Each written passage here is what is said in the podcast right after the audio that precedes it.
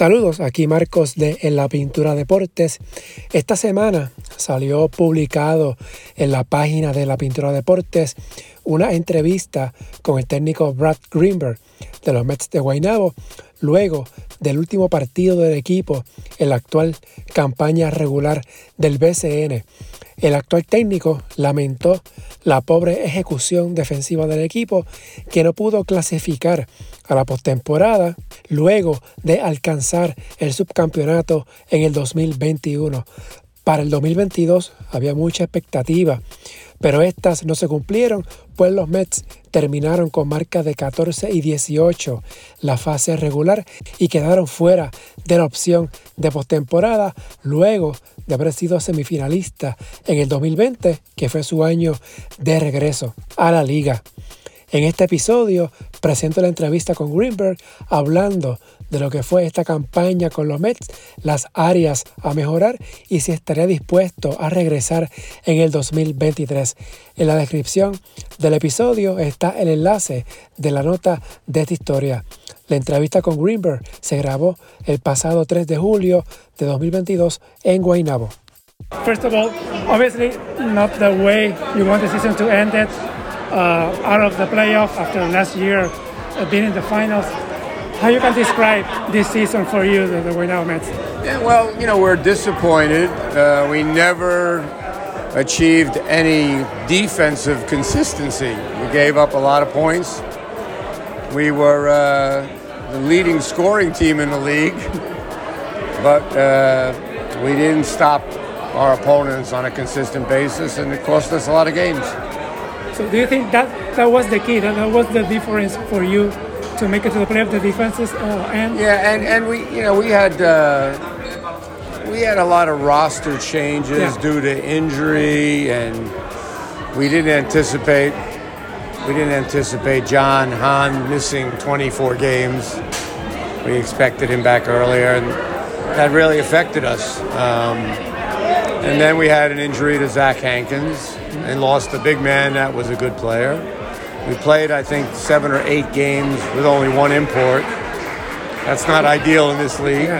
But even with those issues, it still came down to whether or not we guarded and played defense, you know, or played more efficiently on offense even. But, you know, it's one of those years where we didn't get too many breaks, but uh, you got to make your breaks. A couple of weeks ago you lost four straight games playing with only one import. Yeah. Why you play with only one import, knowing that you were in the mix to try to make the playoffs?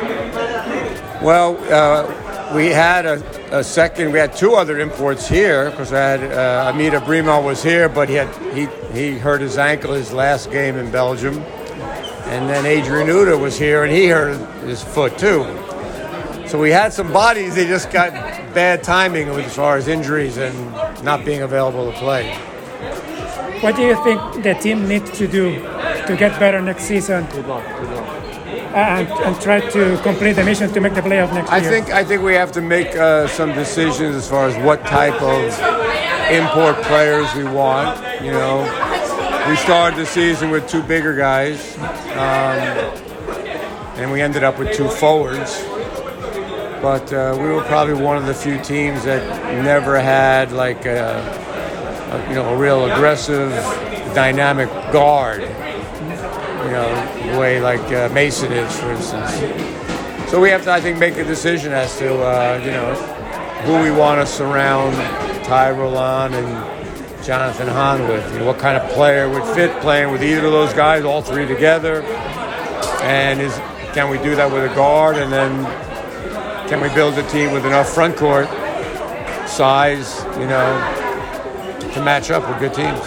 we didn't see Kyle Vinales playing the last games. Uh, he started. What what happened with him? He had some issues with his hip uh, and some plantar fasciitis, and uh, just never felt never felt comfortable enough to get on the court again. So we just uh, played without him. This was the first uh, complete season here in Puerto Rico. Yeah. How was it? How was the experience from the beginning? I, you know. I really love it. I love uh, the league. I think the coaching in the league is outstanding. Um, so I, from a competitive standpoint, I really enjoy that. I think the league should be very proud of, uh, of the product. And I think the coaches should be very proud of the quality of play of their team. So um, to be part of a group coaches and to have something to do with a team in the league, it's uh, I've had experiences coaching a lot of different places, but what I really value and I'm appreciative of the opportunity to be able to do it here. Are you willing to come back next season? Yeah, we're, we're, we're discussing it. So, uh, yeah, I'm interested. And I think uh, our owners are interested. So hopefully we'll be able to figure out something.